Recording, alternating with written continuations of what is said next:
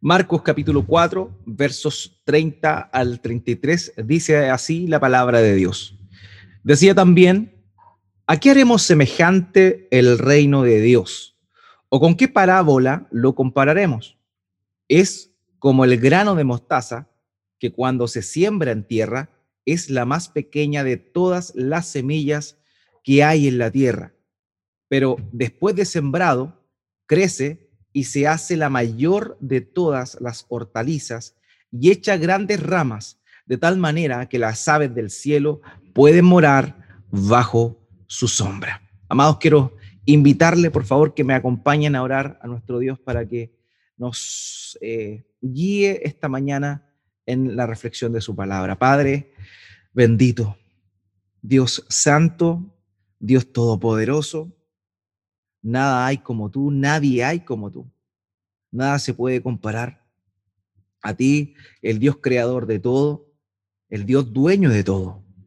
Mi Dios, quiero rogarte humildemente esta mañana en que tú toques nuestros corazones por intermedio de tu palabra. Que como decía nuestro hermano, podamos ser transformados, tú hagas un milagro en nosotros cambiando nuestro duro corazón y reconociendo las verdades profundas del reino tuyo, del reino de Dios. Y de cómo es que tú operas en nuestra vida y en este mundo. Padre, permítenos tener una perspectiva correcta de tu reino, de no errar, de no confundirnos y por sobre todo de saber que tú tienes el control de toda situación y por sobre todo sabiendo que tu reino se llevará a cabo y que en un momento, un día, ese reino se establecerá definitivamente en esta tierra. Y ese reino durará por los siglos de los siglos eternamente, donde solo tú serás glorificado. Padre, permítenos ver con claridad lo que nuestro Señor Jesucristo quiso decir acá. Ayúdame a mí como pastor, como predicador, a compartir lo que tu palabra dice, a hablar lo que ella habla y a callar lo que ella calla. Mi Dios, que tu Espíritu Santo me guíe para poder realizar esta noble labor e importante labor de poder abrir tu palabra, explicarla, aplicarla y por sobre todo, mi Dios, buscando la gloria de tu santo nombre. Gracias, mi Dios. Bendice nuestras vidas, que no seamos iguales luego de escuchar esta palabra, que tú cambies nuestros corazones y que podamos ser animados a darte la gloria que solo tú mereces, mi Dios. Te agradecemos por todo esto en el nombre de nuestro Señor Jesucristo. Oramos, amén y amén. Ciertamente las escrituras son utilizadas por, por muchas personas. Muchos oradores utilizan pasajes de la Biblia. Muchos libros se han escrito inspirados en mensajes de la escritura, haciendo aplicaciones tal vez un poco eh, exageradas y sacadas de contexto, pero sí se ha utilizado la Biblia para muchos fines. Sabemos en el último tiempo que existen muchas teleseries inspiradas en las escrituras. Y, y, eso está bien dentro de todo. Ahora, una de las historias que es utilizada como una analogía más común en todas es la famosa historia de David y Goliat, una historia tristemente mal interpretada, mal entendida, pero que eh, a las personas les, les, les, llama la atención, puesto que muestra o da la idea de un pequeño y humilde desconocido derrotando a un poderoso y popular paladín, como era el caso de Goliat. Y eso obviamente llama la atención de las personas. La escritura está llena de historias, está llena de narraciones, y de hecho el mayor eh, narrador de historias y de enseñanzas. Y las más prácticas y las más inolvidables son precisa, es precisamente nuestro Señor Jesucristo. Nuestro Señor Jesucristo es aquel que mm, enseñó de una manera tal que sus enseñanzas hasta el día de hoy son transmitidas de labio en labio y no se han olvidado. Ahora, esto se debe evidentemente a que él era el maestro por antonomasia, era el, maestro por definición. Nadie se le puede comparar en la forma en la cual él enseñaba y también lo, lo, fácil, sencillo, pero a la vez complejo que muchas veces fueron sus enseñanzas. Y esta narración que acabamos de leer precisamente es una de, las, de esas narraciones inolvidables del Señor, la parábola de la eh, semilla de mostaza. Es inolvidable, todos se acuerdan de alguna manera u otra, les parece familiar, eh, pero es una narración, una parábola que nuestro Señor Jesucristo utiliza con un fin muy, muy, pero muy profundo, entre descubierto y también entre misterioso. Si nosotros vemos en los evangelios sinópticos, nosotros nos encontramos con 39 parábolas de nuestro Señor Jesucristo. Eso quiere decir que gran parte de las enseñanzas que él realizó se, se fueron eh, mostradas o entregadas precisamente en la forma de parábola. Ahora, la pregunta que siempre nos hacemos y que continuamente estamos respondiendo es, ¿por qué nuestro Señor Jesucristo enseñaba por medio de parábolas? ¿Qué eran las parábolas? Las parábolas eran simples enseñanzas. En su mayoría, nuestro Señor Jesucristo trató de graficar de una manera, obviamente, eh, por, por medio de sus palabras, pero de una manera visual, aquellas profundidades y misterios del reino de Dios, algo totalmente desconocido para la gente de su época, de forma simple, con elementos que ellos pudiesen estar familiarizados, pero que de alguna manera encubiertamente las personas no podían entender con toda certeza. Para nosotros, que tenemos el Espíritu Santo, hoy por hoy es mucho más sencillo eh, entender estas parábolas, pero en ese momento, cuando el Señor las dijo, la gente no comprendía y por eso el texto que acabamos de leer eh, habla un poco de esa, habla un poco de esa dinámica, habla de que el Señor Jesucristo le enseñaba solamente por parábolas a ellos y a sus discípulos más cercanos les daba la explicación de la parábola. Entonces la parábola era una enseñanza sencilla, de una, de una, de una enseñanza profunda espiritual, pero que eh, estaba encubierta de alguna manera con elementos sencillos. Así que ese era el fin de las parábolas, un fin realmente eh, que graficaba, pero a la vez encubría, tenía esta doble connotación. Él enseñaba a sus discípulos luego de esto en privado. El versículo 33 dice, con muchas parábolas como esta les hablaba conforme a lo que podían oír y sin parábolas no les hablaba, aunque a sus discípulos en particular les declaraba todo. O sea, el Señor les explicaba sus parábolas exclusivamente a sus discípulos. Las enunciaba frente a todos los demás, pero a sus discípulos se las explicaba. Ahora, ¿qué querría decir nuestro Señor con esta parábola? ¿Qué quiso decir Él? Y de forma concisa nosotros podemos decir con certeza que Él intentó mostrar, representar el comienzo humilde del reino el comienzo humilde del reino y cómo este reino, que comenzó de una forma bastante humilde, iba a terminar de una manera extraordinaria o terminará, porque todavía no termina, de una manera extraordinaria. El Señor utiliza la pequeñez de la semilla de mostaza en más de una ocasión. En una oportunidad también habló de la semilla de mostaza haciendo alusión a la fe de las personas. Dijo a sus discípulos, si ustedes tienen fe como un grano de mostaza. Ahora, no hay que juntar esta enseñanza con esa, con esa, con la otra. No, simplemente nuestro Señor utiliza esta misma figura para aplicaciones distintas. Aquí está hablando del reino de Dios, de su alcance de la forma en que trabaja, mientras que en el otro contexto está hablando de la, utilizando la semilla de mostaza simplemente como eh, para hablar de la, de la, de la, el tamaño que éste tenía en función a la, fe mínima que los creyentes deberían tener.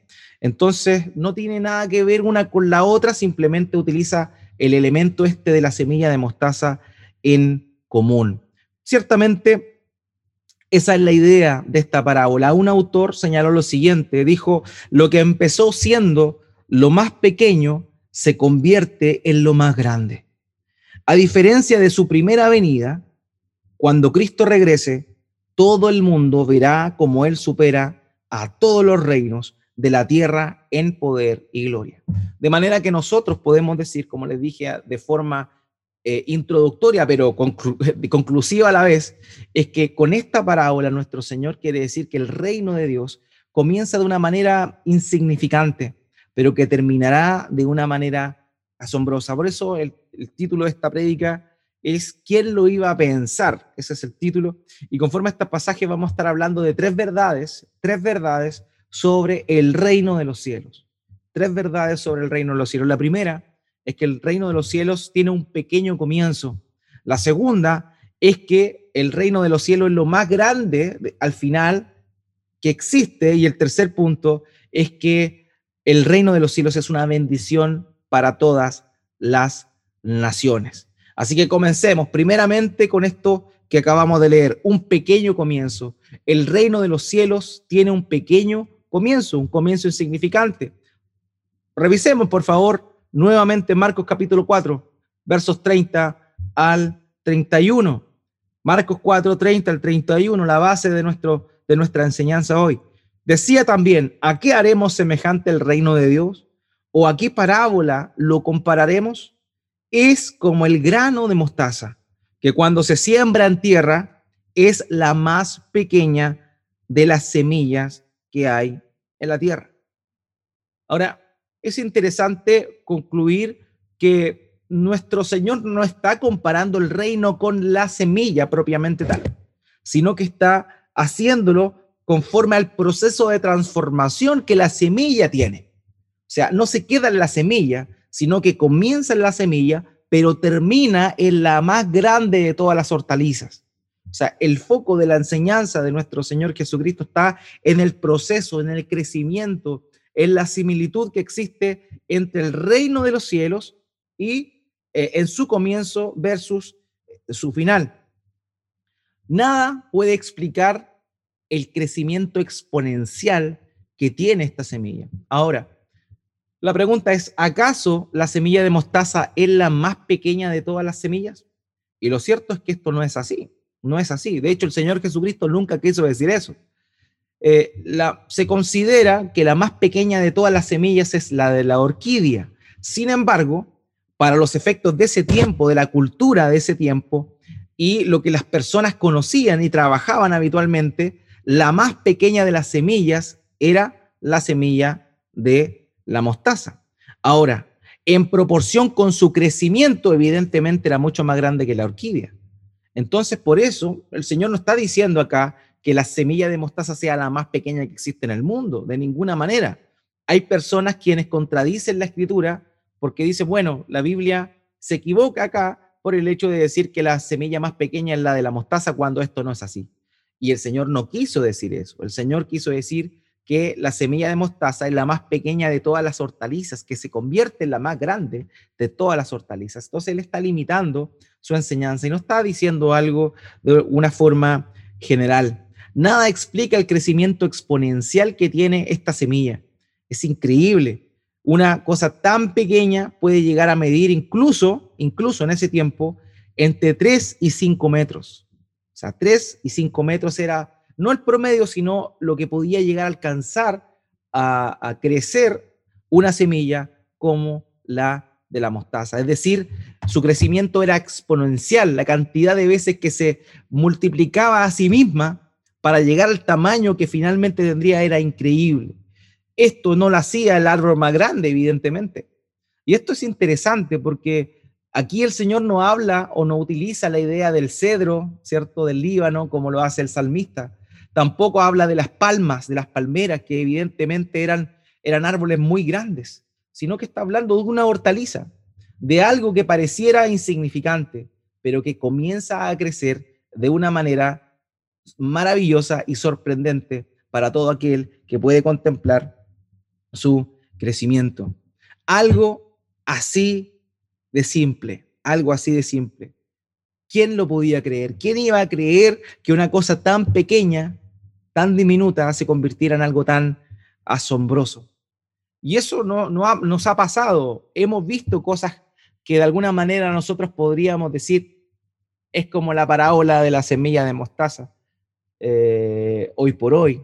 En el mundo del fútbol, eh, particularmente en la liga, la liga inglesa, en la Premier League, hace unos años atrás se vio algo totalmente eh, inaudito, algo que nunca se esperó.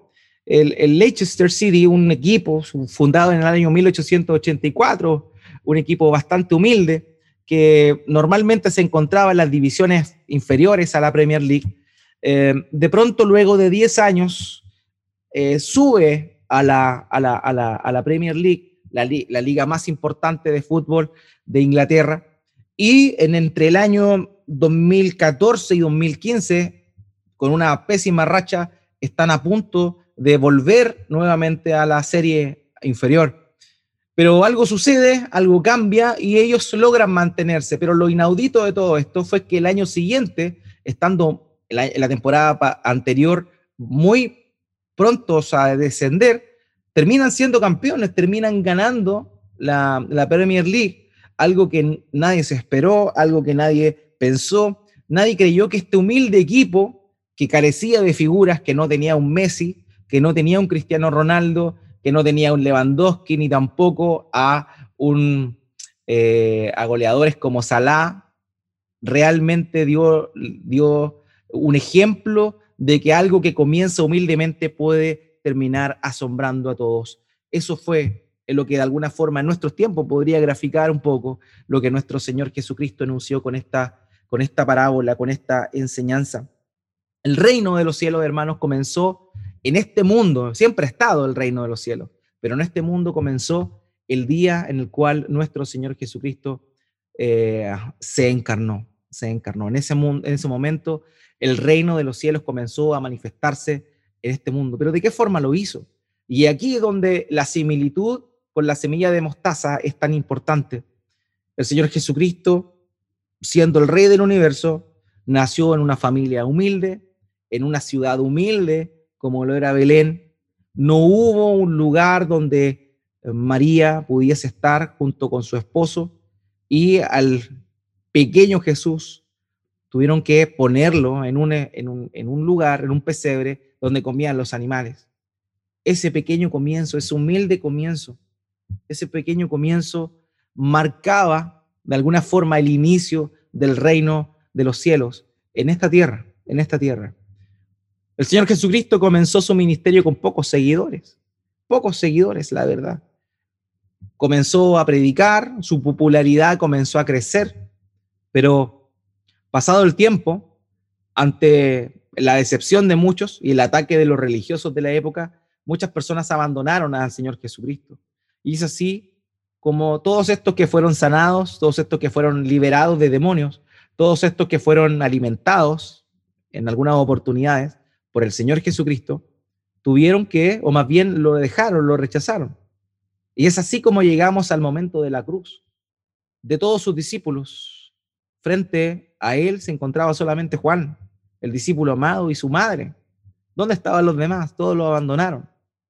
Ese fue el comienzo humilde del reino de Dios aquí en la tierra. Este rey fue coronado con una corona de espinos. Este rey fue muerto como un criminal. Y esa fue la forma en la cual el reino de los cielos se presentó, se manifestó en este mundo, de una forma tan humilde, de una forma tan eh, miserable, todos despreciaban este mensaje. Por eso Pablo habla de la locura de la predicación, porque para muchos el hecho de decir que Dios se encarnó y que Dios vino a morir por el pecador era una locura, era una locura. Y para muchas personas el día de hoy todavía el Evangelio es considerado como una locura. Pero es un mensaje que comienza y se plasma de una manera humilde, pero que no va a terminar de una manera humilde, sino de una forma totalmente gloriosa y distinta. Una característica esencial del reino de Dios es que su obra es silenciosa, imperceptible, lo vimos la semana pasada cuando vimos la parábola de la semilla, cuando dijimos que el reino de los cielos es como una semilla que el, sembrador sembró y que él se va a acostar y que al otro día eh, despierta y se dio cuenta que brotó. Hermanos, no sabemos cómo es que Dios obra. El, el, reino de los cielos, el Evangelio es misterioso. No sabemos cómo obra, cómo crece, pero sabemos que Dios está detrás de ese crecimiento. Y sabemos que va a ocurrir, sabemos que va a crecer, sabemos que el Evangelio continuará siendo predicado, sabemos que pese a que aparentemente el Evangelio está siendo pisoteado, está siendo despreciado, el Espíritu Santo continúa al día de hoy trabajando en las personas, continúa trabajando en las personas. Uno de los países que por más tiempo ha tenido persecución eh, hacia los evangélicos, hacia los cristianos, es precisamente China. China, la China comunista, eh, eh, un régimen autoritario ha incluso en el último tiempo demolido un montón de iglesias, de, me refiero a estructuras, a, lugares físicos donde la iglesia se reunía. Y la iglesia permitida por ellos, porque la iglesia no está permitida por ellos. Pero este último tiempo ha estado demoliendo muchas iglesias que estaban controladas por el gobierno chino. Mucha oposición. Sin embargo, queridos, la iglesia o la, la nación que más cristianos tiene, tiene en el mundo es precisamente China. China. ¿Cómo sucede eso? ¿Cómo un lugar donde están es perseguido el cristianismo, es un lugar donde más cristianos hay. Y eso es porque el reino de los cielos trabaja de forma silenciosa, de forma sigilosa, pero está avanzando, está trabajando, está obrando. Dios está obrando. Pareciera que no. Aparentemente no. Aparentemente es algo pequeño, es algo insignificante, pero el reino de los cielos es así. El Evangelio obra así. De algo pequeño se convierte en algo asombroso. Un autor señaló lo siguiente, en lugar de mostrar una actividad desafiante y agresiva, el reino de Dios aparece humilde y vulnerable. La semilla está sujeta a la adversidad, al rechazo, a los retrasos y a la pérdida. Las parábolas no contienen ninguna promesa de victoria instantánea y universal. Como les decía, ¿por qué el Señor utiliza una esta semilla de mostaza como ejemplo del reino de los cielos? ¿Por qué no una palmera ¿Por qué no un cedro del Líbano? Y la razón es sencilla, porque el reino de los cielos no iba a ser implantado en este mundo de una forma brutal, agresiva, sino realmente todo lo contrario, hermanos. A mí en lo personal me encantaría que el reino actuase de otra forma.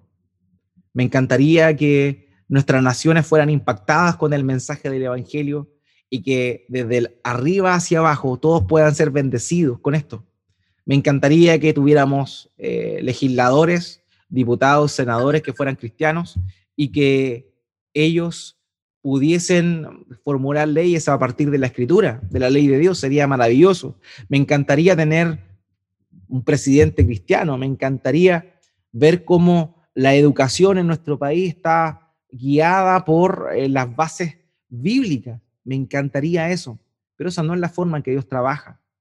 ¿Podemos influir? Claramente sí, lo podemos hacer y debemos hacerlo. Sin embargo, no es la forma en la cual el reino de los cielos trabaja. El reino de los cielos trabaja de manera silenciosa, trabaja de forma eh, humilde, pero, pero sin duda alguna certera. Eh, la verdad es que muchas veces a mí me encantaría de pronto que el mensaje del Evangelio fuese más atractivo.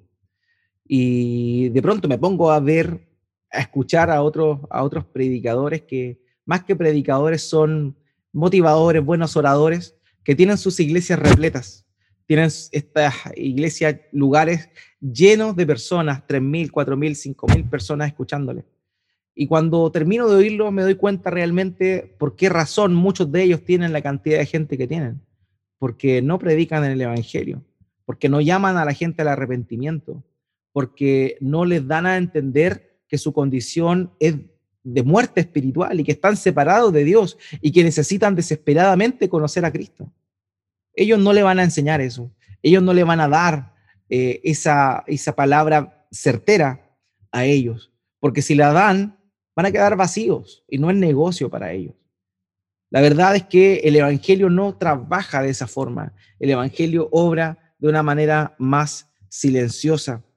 ¿Quién iba a pensar que luego de que por muchos años emperadores arrasaran con los cristianos? ¿Cómo olvidar, cierto, lo que la historia nos recuerda, el caso de Nerón, quien por querer refundar Roma manda a incendiar la ciudad principal, Roma, y culpa a los cristianos. Finalmente, él termina encendiendo como antorchas a los cristianos, quemándolos vivos públicamente en forma de represalia por lo que según él ellos eran culpables.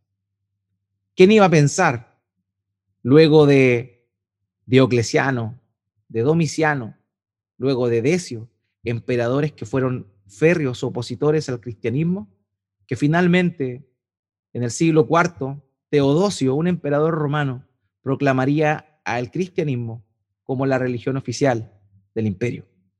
Eso nunca nadie lo pensó, nadie lo creyó, nadie lo hubiese esperado. Esas personas que gritaban en los coliseos romanos mientras tiraban a los cristianos a las fieras y eran despedazados, nunca pensaron que la religión oficial del imperio llegaría a ser declarada alguna vez el cristianismo. Eso es increíble. Eso es algo que el reino de Dios hace de una forma silenciosa, de una forma eh, subterránea, de una forma que nadie lo creería y que nadie lo esperaría. Pero así fue. Así fue, eso sucedió. Y eso continúa sucediendo hoy. Eso continúa sucediendo hoy. La, la única luces en nuestra sociedad, amados míos, es aquella que es dada por la palabra de Dios a las personas. Las únicas luces, los únicos actos de bondad perdurable y que muchas veces pasan inadvertidos son los que hacen justamente hermanos guiados por el Espíritu de Dios. ¿Quiénes son los que más reinsertan a los a drogadictos verdaderamente a la sociedad? Es la iglesia de Cristo. Es la iglesia de Cristo. Nadie los reconoce. Nadie los reconoce. Uno escucha los discursos políticos en las noticias o en conversaciones, en entrevistas, y cada vez que les dicen cómo luchar contra el flagelo de la droga, del narcotráfico, cómo luchar contra el flagelo de la, de, la delincuencia, ellos hablan de educación, pero nunca hablan de que eso no es la gran solución.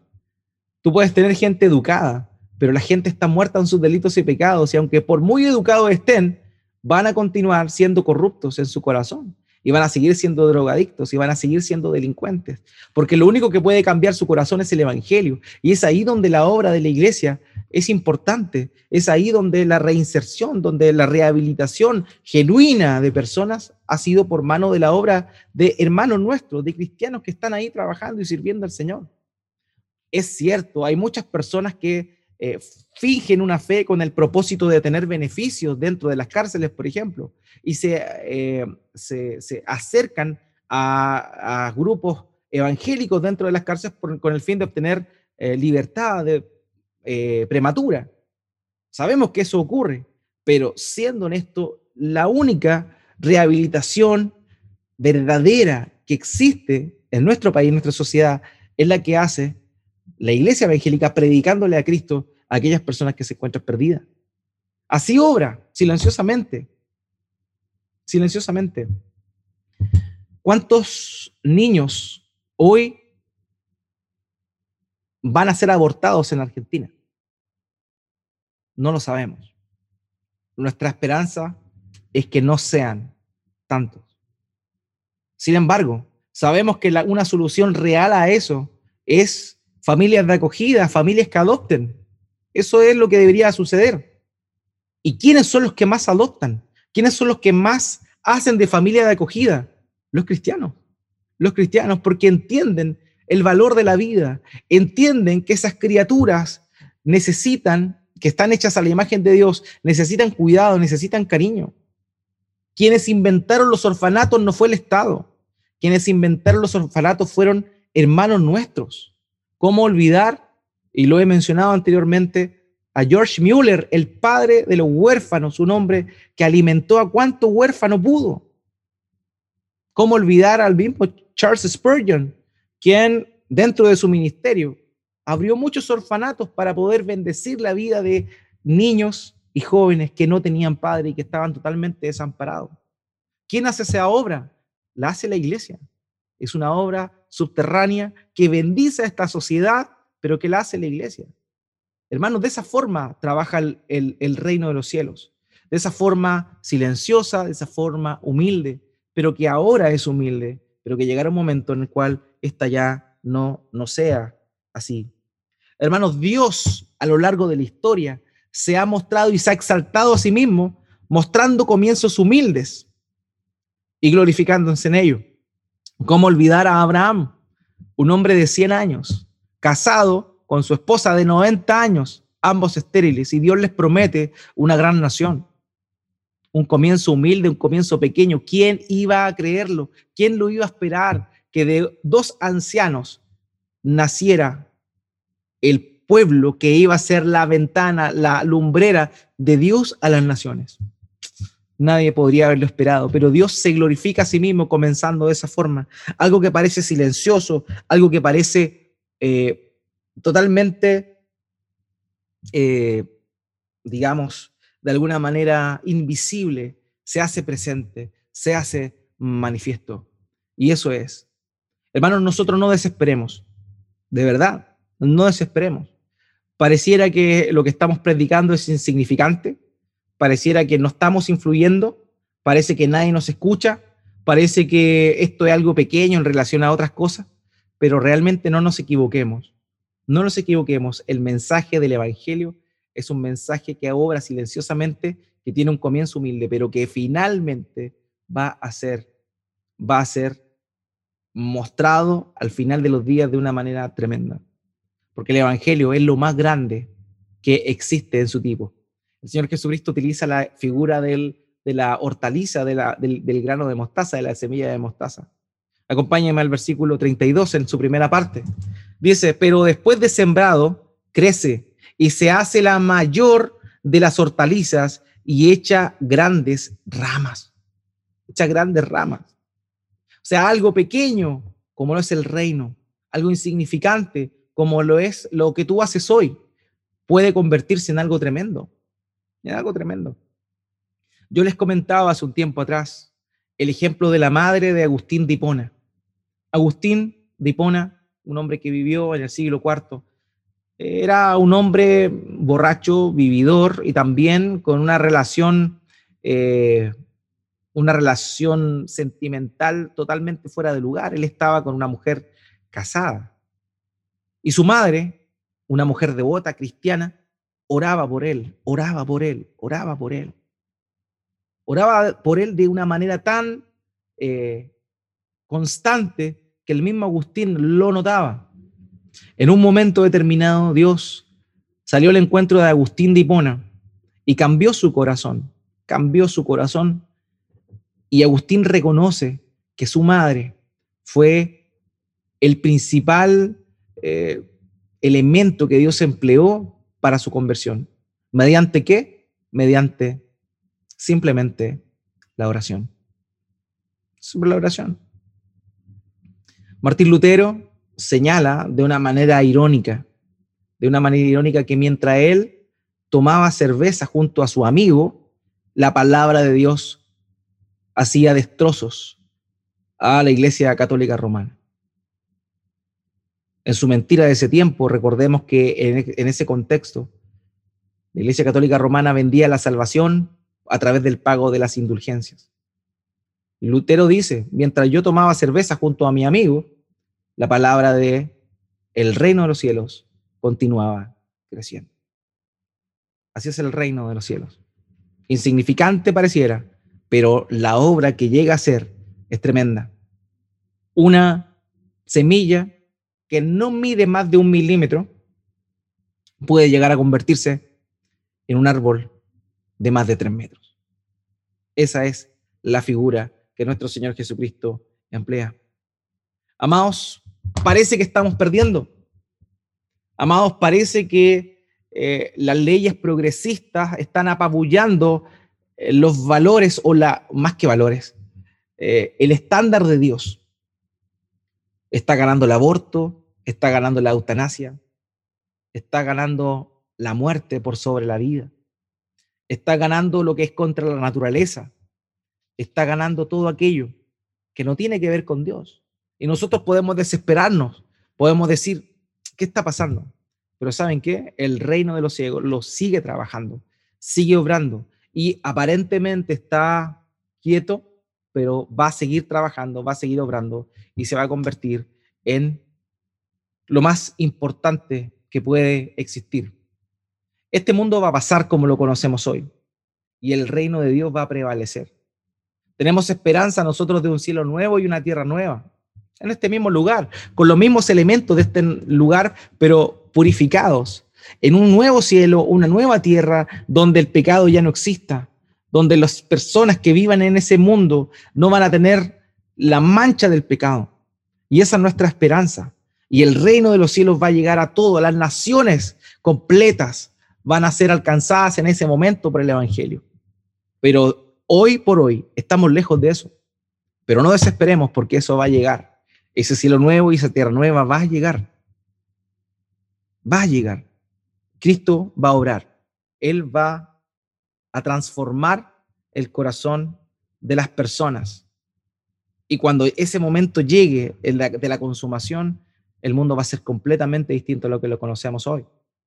Amados, eso es una verdad. Pareciera que no fuera así, pero lo va a ser. Este reino de los cielos insignificante se convertirá en el más glorioso. Así que siga fiel, siga firme, no claudique, no claudique, porque una cosa es cierta, el rey que vino una vez y fue coronado con espinas, volverá por segunda vez, no para ser coronado por espinas, sino para ser, viene con una corona que le dio el Padre, viene con toda gloria, con todo poder, ya no a servir, sino a reinar. Y eso es una gran verdad. Esa es una gran verdad. Así termina esta historia. Parece que estamos perdiendo, pero no. El Cordero venció. El león de la tribu de Judá venció.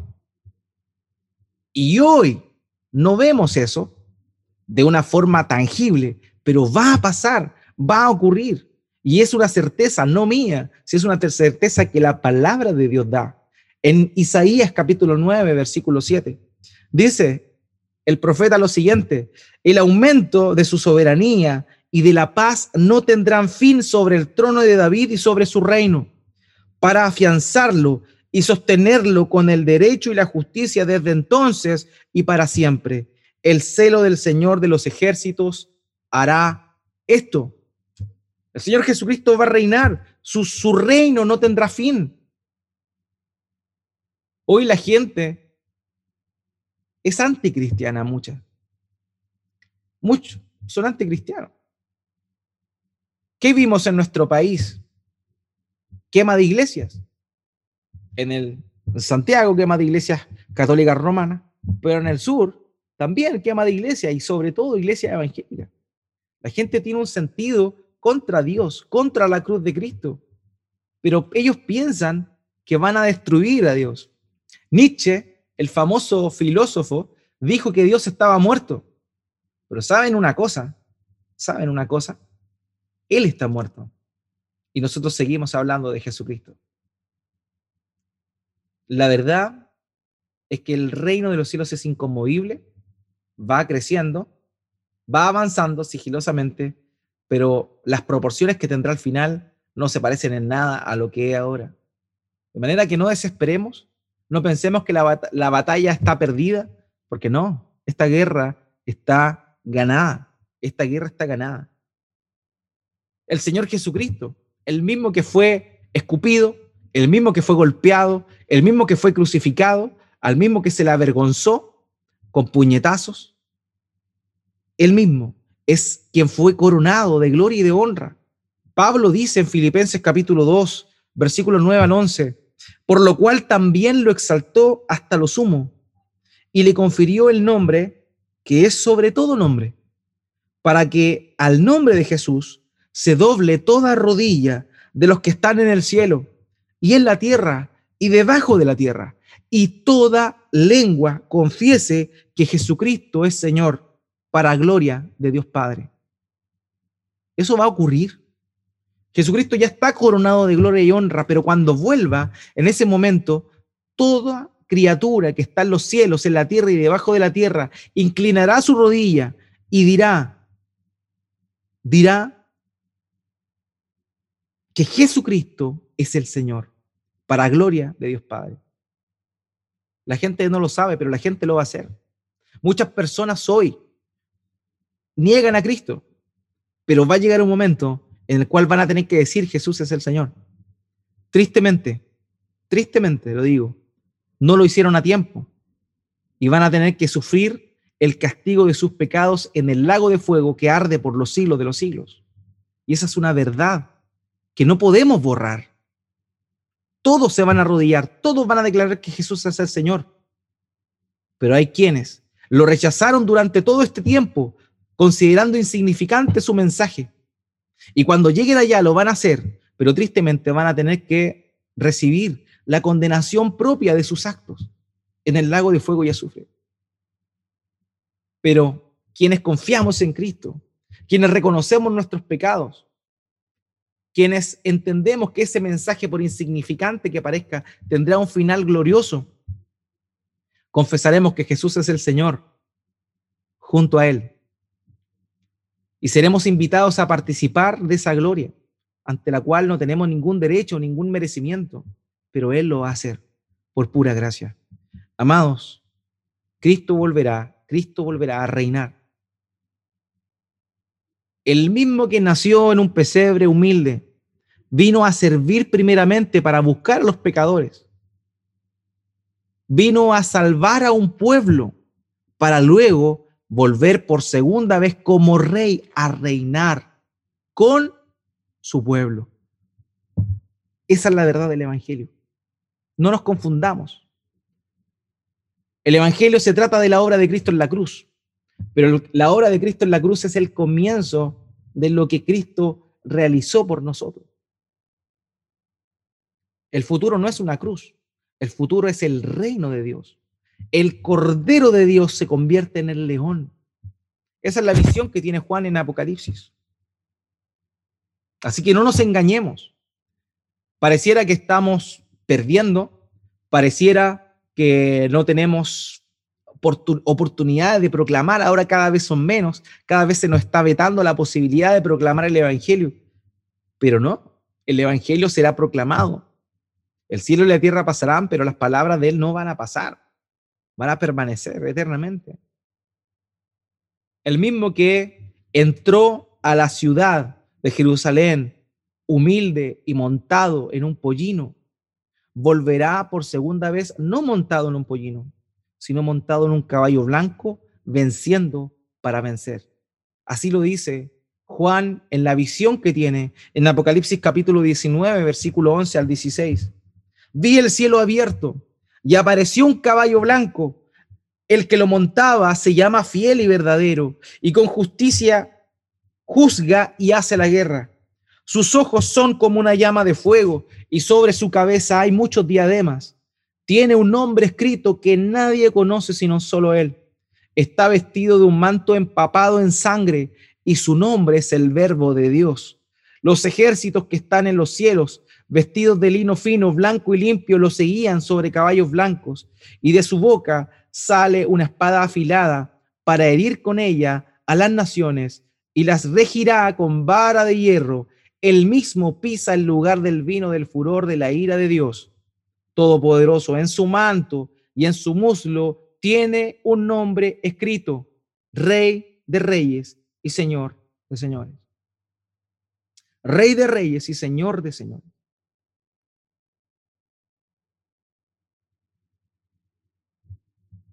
En el mensaje que estaba escrito sobre la cruz, Pilato mandó a poner en tres idiomas Cristo, el rey de los judíos.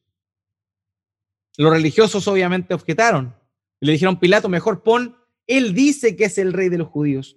Y Pilato dice, no, lo que está escrito está escrito. Ese rey de los judíos que fue crucificado es el mismo que volverá por segunda vez siendo el rey de reyes y el señor de señores. Aquí, así que no desistamos. Que nuestra fe permanezca firme. No hay persecución que pueda detener el Evangelio. No hay virus que pueda detener al Evangelio. No hay nada que pueda detener el crecimiento del reino de los cielos hasta convertirse en lo que finalmente será. Que es el tercer punto de esta prédica, una bendición para las naciones. En el versículo 32, en el último segmento, dice, de tal manera que las aves del cielo pueden morar bajo su sombra.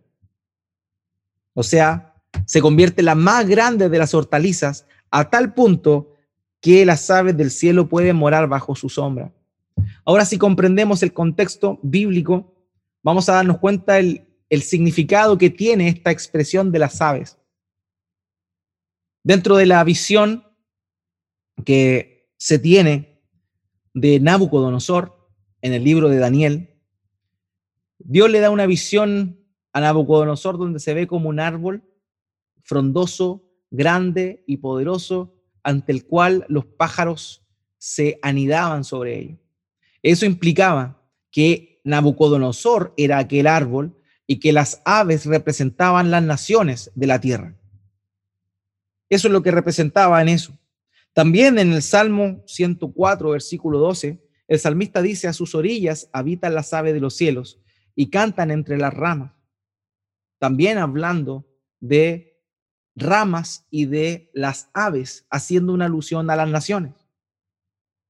En Ezequiel capítulo 17, versículo 33, dice, en el monte alto de Israel lo plantaré y alzará ramas y dará fruto y se hará magnífico cedro y habitará debajo de él todas las aves de toda especie a la sombra de sus ramas habitarán. De manera que esta idea de que las aves anidan en la higuera, perdón, no en la higuera, anidan en, las, en la parábola en esta que hemos visto, en el árbol de la mostaza, que en realidad no es un árbol, sino una hortaliza, nos muestra que en realidad, en realidad, todas las naciones serán bendecidas con el mensaje del Evangelio del reino de Dios. Amados, esa es una realidad, esa es una verdad. Y así lo ha sido. ¿Cómo olvidar las palabras de Gamaliel, un hombre importante, quien fue el maestro del apóstol Pablo cuando éste todavía no conocía al Señor.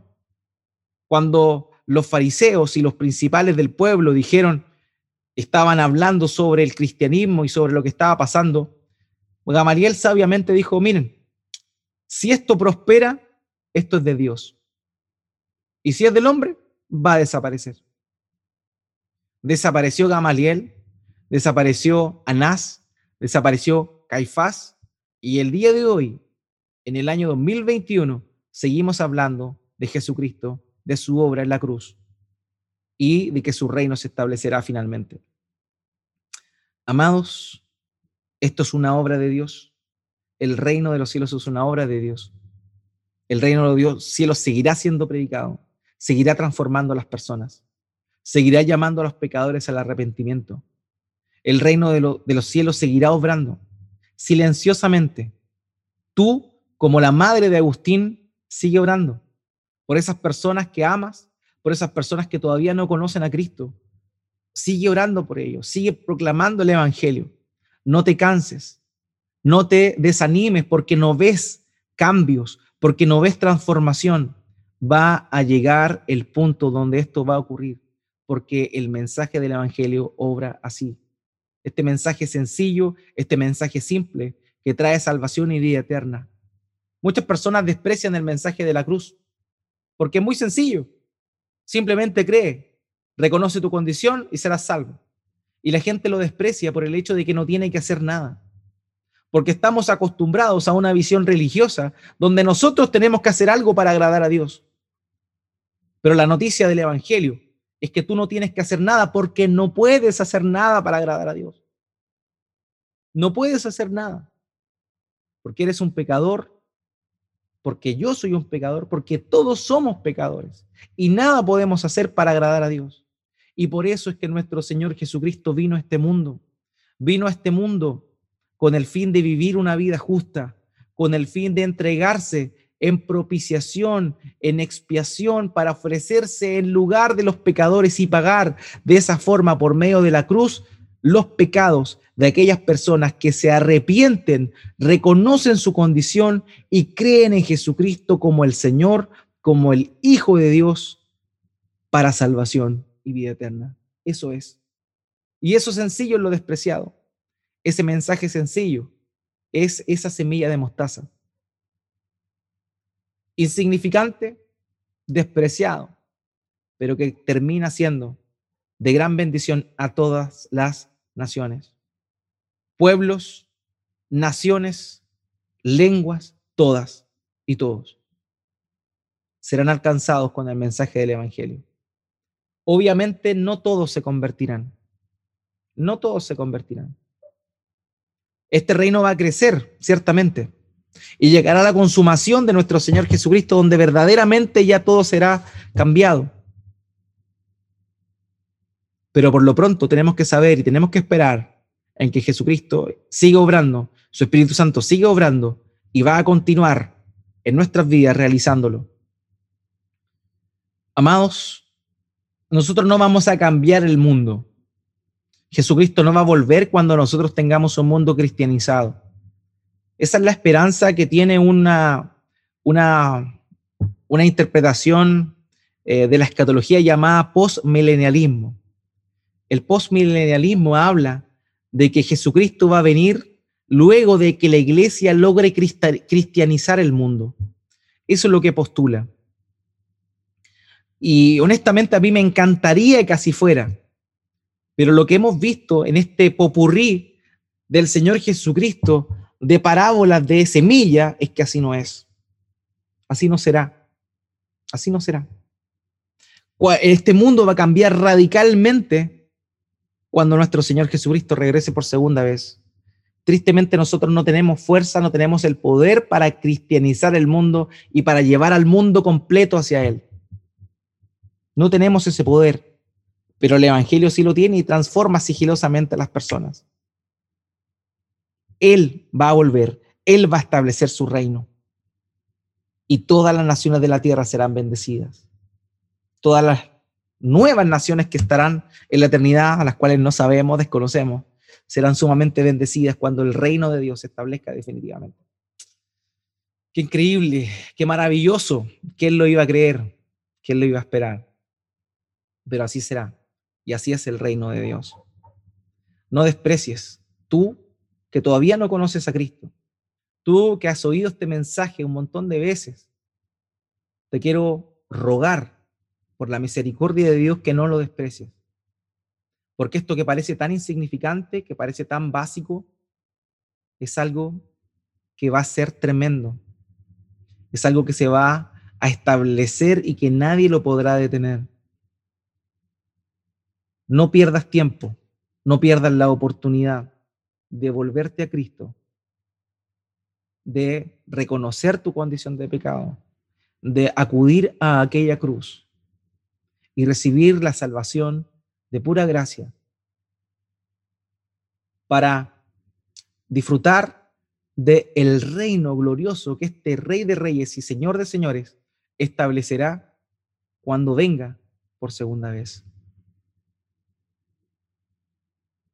Para muchos es sorprendente, pero así lo será. ¿Quién lo iba a creer? ¿Quién lo iba a esperar?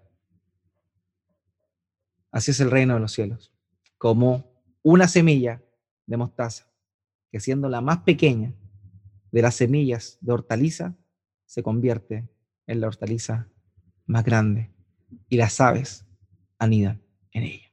Oremos al Señor.